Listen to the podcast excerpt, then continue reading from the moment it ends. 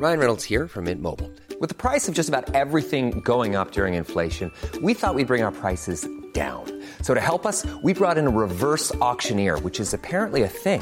Mint Mobile unlimited premium wireless. Ready to get 30, 30, bit to get 30, bit to get 20, 20, 20, bit to get 20, 20, bit to get 15, 15, 15, 15 just 15 bucks a month. So, Give it a try at mintmobile.com slash switch. $45 upfront for three months plus taxes and fees. Promo for new customers for limited time. Unlimited more than 40 gigabytes per month. Slows. Full terms at mintmobile.com. Après dix jours de débat, la réforme des retraites votée au Sénat, alors que les sénateurs avaient jusqu'à dimanche minuit pour examiner la réforme, mais le gouvernement a accéléré en décidant d'un vote bloqué. Les précisions dans un instant. Septième mobilisation contre la réforme des retraites ce samedi et un net recul de la participation par rapport aux précédentes, mais les syndicats restent déterminés et appellent Emmanuel Macron à consulter le peuple. La colère contre la réforme des retraites dans la rue, mais pas seulement. Des grèves sont toujours en cours, comme celle des éboueurs. À Paris, le mouvement est très suivi et les rues sont remplies de déchets, on le verra. Et puis cette victoire étincelante, historique même, du 15 de France. Les Bleus se sont imposés 53-10 contre les Anglais. Cela faisait 18 ans qu'ils n'avaient pas gagné en Angleterre dans un tournoi des Six Nations.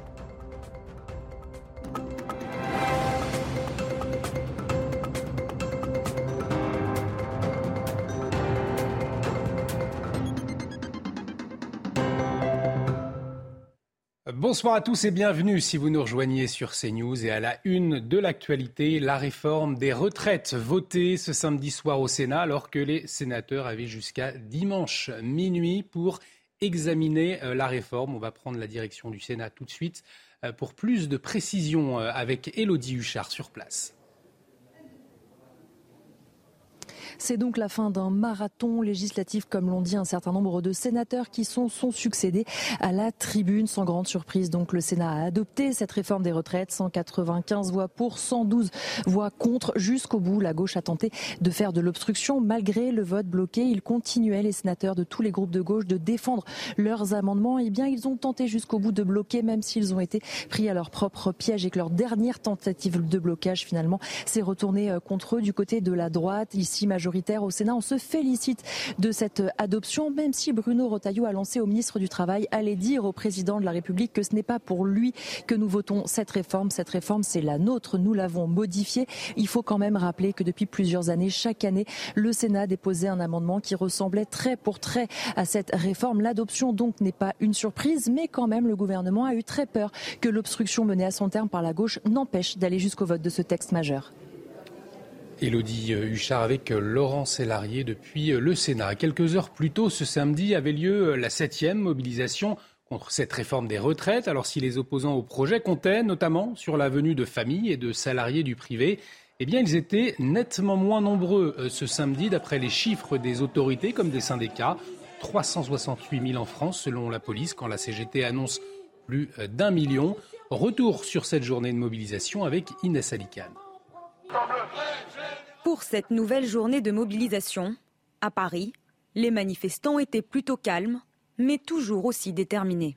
C'est pas pour rien qu'on est aussi nombreux et nombreuses aujourd'hui encore.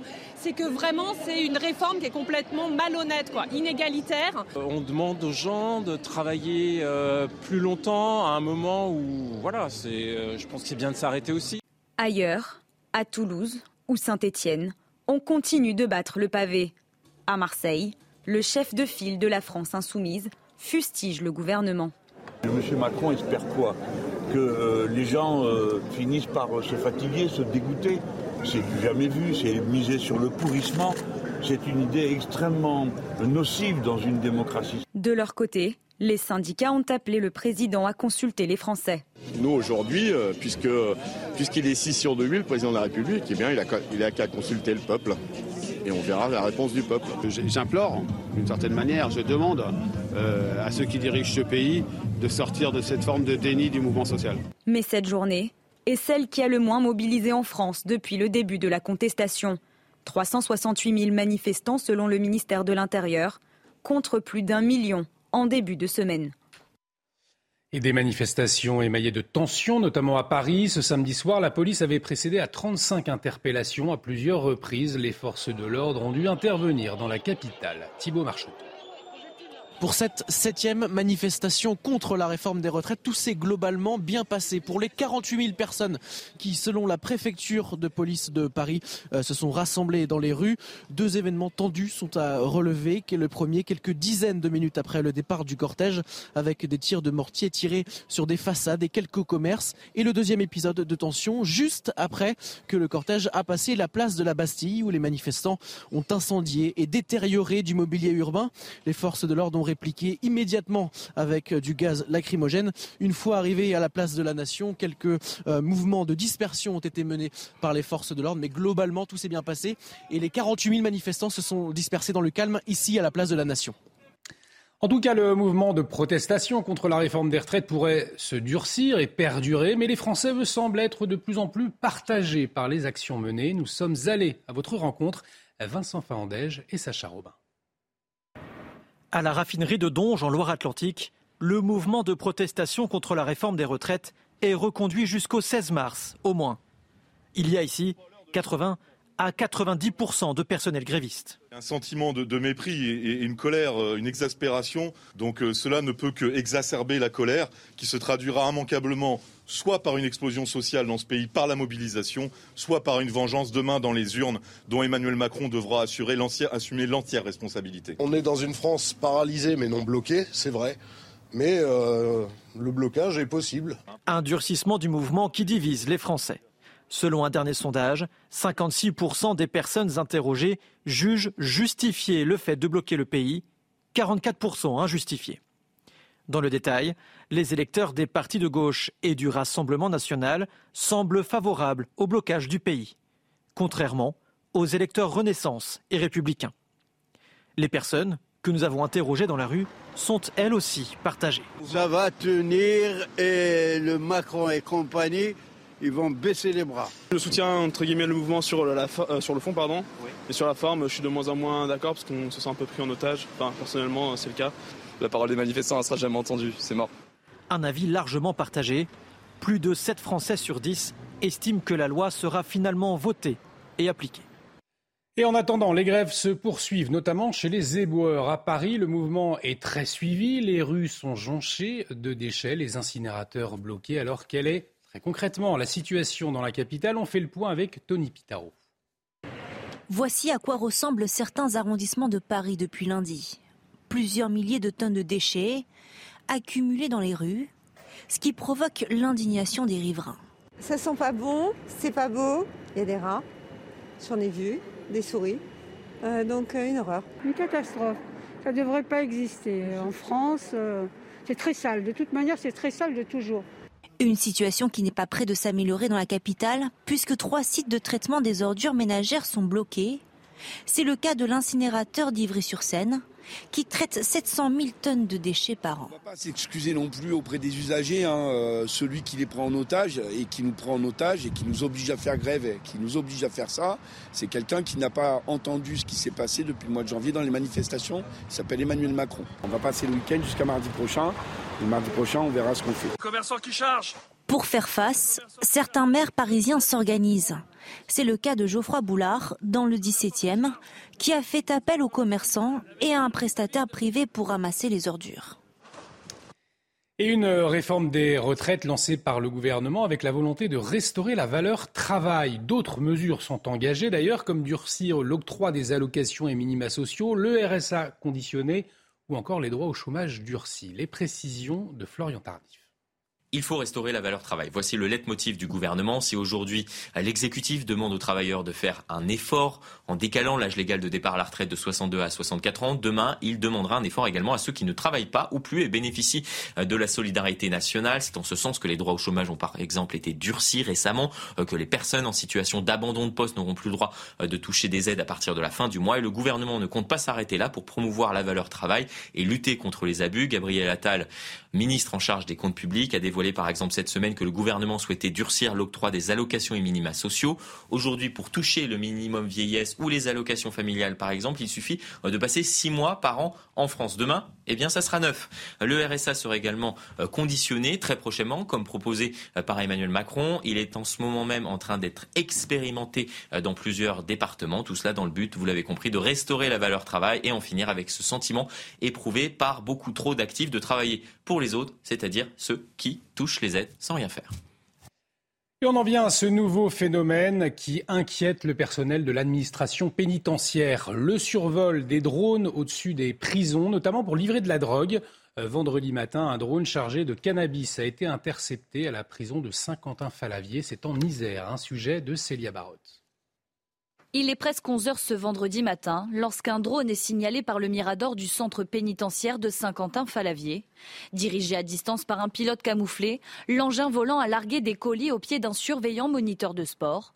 Au total, un kilo de cannabis a été récupéré, une pratique de plus en plus courante selon ce représentant syndical. les drones sont un moyen un peu plus moderne, un petit peu plus précis également pour livrer des marchandises euh, qui sont parfois coûteuses quand même puisqu'en effet, sur le centre pénitentiaire de Saint-Quentin-Falavier, ce matin, euh, enfin aujourd'hui, c'était un, paquet d'un kilo. Le cas de Saint-Quentin-Falavier n'est pas isolé. Depuis le début d'année, les vols de drones se multiplient au-dessus des prisons françaises.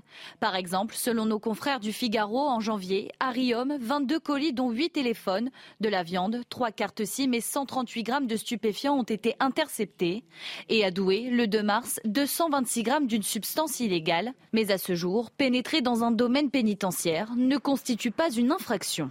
Dans ces règles spécifiques aux établissements pénitentiaires, on ne trouve pas d'infraction euh, euh, précise concernant le fait de s'introduire illégalement dans un établissement pénitentiaire. Le délit spécifique euh, aux établissements pénitentiaires, c'est le fait de transmettre un objet quelconque à un détenu. Inquiet que des armes ou explosifs soient parachutés aux fenêtres des cellules, le syndicat FO Surveillant a demandé dans une lettre ouverte la création d'une cellule drone à part entière. Au volet judiciaire à présent, deux ans après l'assassinat de Shahinez Daoud, l'avocat de ses parents lance une procédure en responsabilité contre l'État pour faute lourde. Cette mère de trois enfants avait été brûlée vive par son ex-mari. Des manquements dans l'enquête sont dénoncés. Solène Boulan. C'est devant sa maison de Mérignac que Shahinez Daoud est morte brûlée vive par son ex-mari le 4 mai 2021. La jeune femme de 31 ans, mère de trois enfants, avait pourtant alerté à de nombreuses reprises sur la dangerosité de son ex-mari, condamné pour violence conjugale en juin 2020. Lors de son incarcération, il écrit à Chahinez et l'appelle à 36 reprises alors qu'il n'en a pas le droit. La jeune femme porte plainte, mais le juge d'application des peines n'en est pas avisé. Trois mois et demi après sa sortie de prison, il agresse de nouveau son ex-femme devant un supermarché. La victime dépose une nouvelle plainte, mais l'homme reste libre. L'avocat des parents de Chahinez dénonce une série de manquements de la part des policiers, des magistrats et des services sociaux.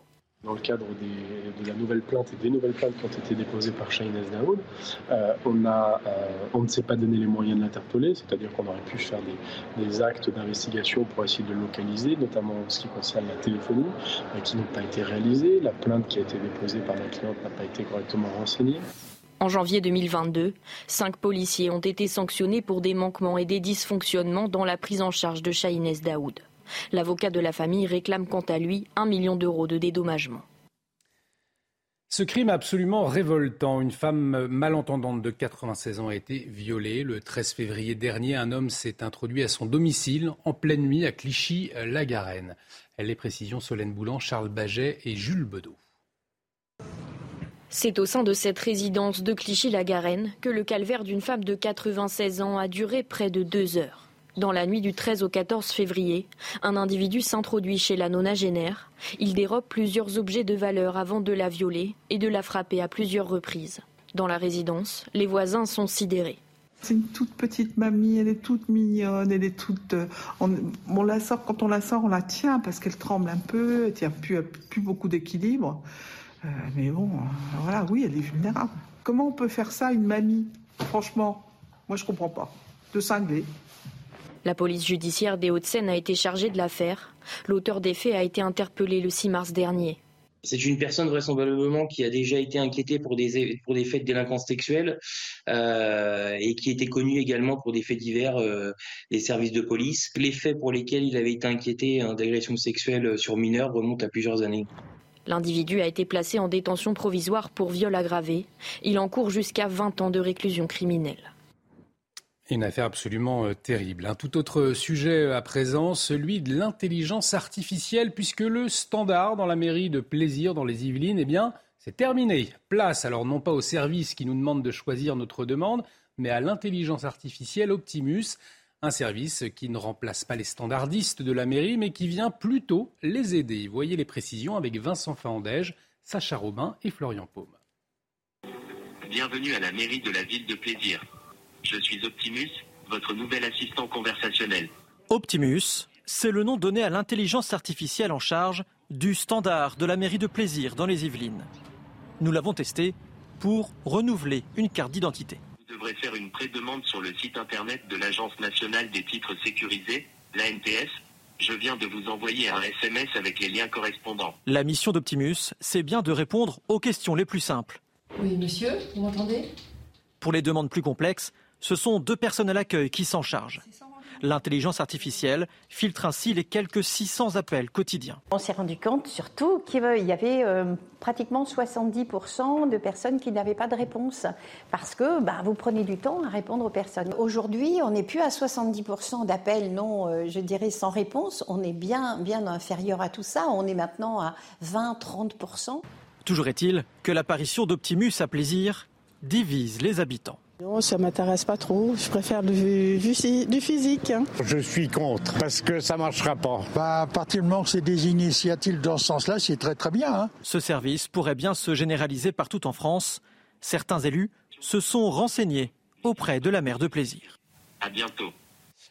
Et l'actualité internationale marquée ce samedi par ce sauvetage géant en Méditerranée. Plus de 1300 migrants ont été secourus par les gardes-côtes italiens. Ils se trouvaient à bord d'embarcations surchargées, en difficulté. Un sauvetage moins de deux semaines après un naufrage meurtrier sur les côtes du sud de l'Italie qui avait fait 74 victimes. Et puis des frappes mortelles en Ukraine. Ce samedi, au moins trois personnes sont mortes et deux blessées dans une attaque russe à Kherson, dans l'est du pays. Cette nouvelle frappe intervient deux jours après des tirs d'obus de l'artillerie russe, où trois personnes, là encore, ont été tuées.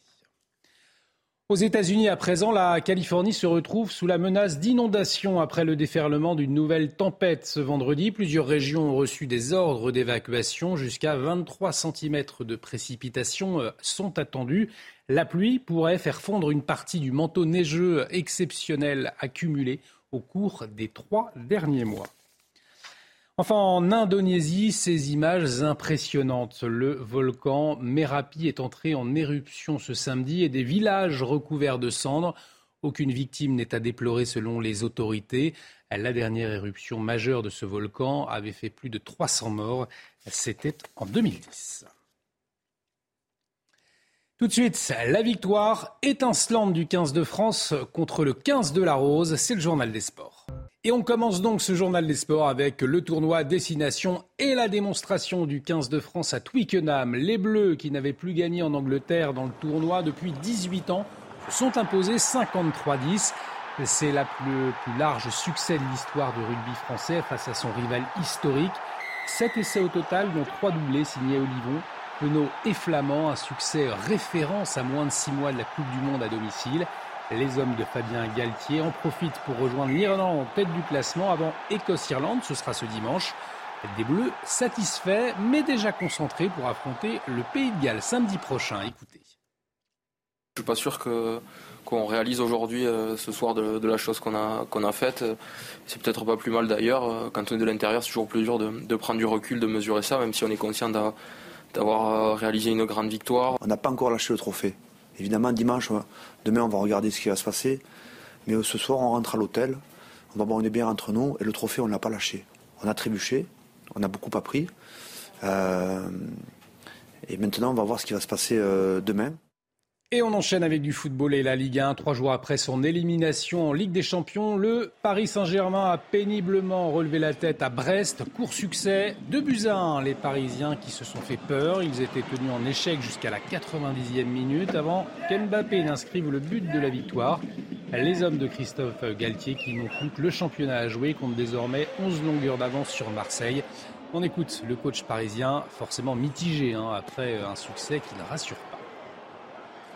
Alors évidemment que ça peut paraître cruel pour Brest, parce que prendre un but à la 92e minute, un but décisif, ça peut paraître cruel, mais quand même dans le match, je crois qu'on a sept, sept, situations euh, très favorables. Les gens, peuvent dire que c'est une petite victoire. Moi, je dis que c'est une victoire. Elle, est importante. Euh, trois jours après euh, la déception, il y a eu une remobilisation générale tout n'a pas été parfait, mais je le répète encore une fois, il y a eu beaucoup de situations favorables et il ne faudrait pas l'occulter par rapport au but marqué à la 92e minute.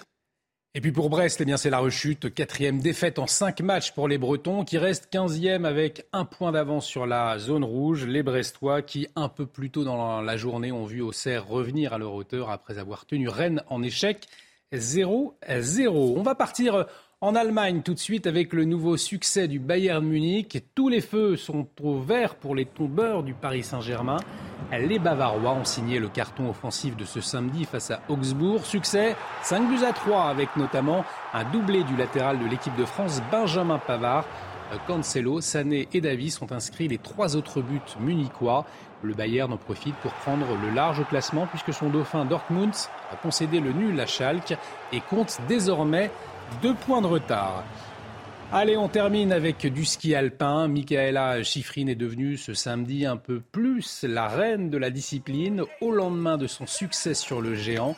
L'américaine s'est imposée sur le slalom d'art en Suède, son 87e succès en Coupe du Monde.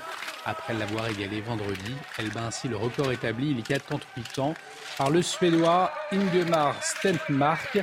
Michaela Schifrin qui s'est également assuré de remporter le cinquième gros globe de sa carrière, en plus des petits globes du slalom et du géant. Restez avec nous euh, sur CNews dans un instant. Nous revenons sur la réforme des retraites votée ce samedi soir au Sénat, alors que les sénateurs avaient jusqu'à dimanche minuit pour examiner euh, les réformes. Euh, le Sénat a adopté la réforme des retraites après dix jours de débat. On en parle dans un instant.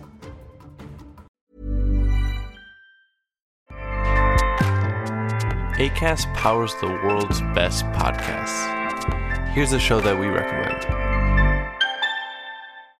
This is Roundabout Season 2, and we're back to share more stories from the road and the memories made along the way. We're talking rest stops, if we're stopping to get gas. You will be timed. you will be for sure. Misguided plans. I grew up in the city, so I have like you know, a healthy fear of real extreme darkness. this was like wilderness. A lot of laughs. Y'all weird, but you, yeah, you, you were different. Like you were real different, bro. I can't really put my finger on it. And so much more. Just goes to show that unexpected yeah. things sometimes are the best when it comes to a road trip.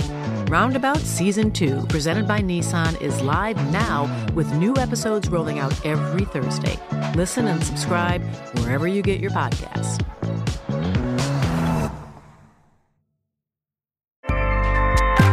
ACAST helps creators launch, grow, and monetize their podcasts everywhere. ACAST.com.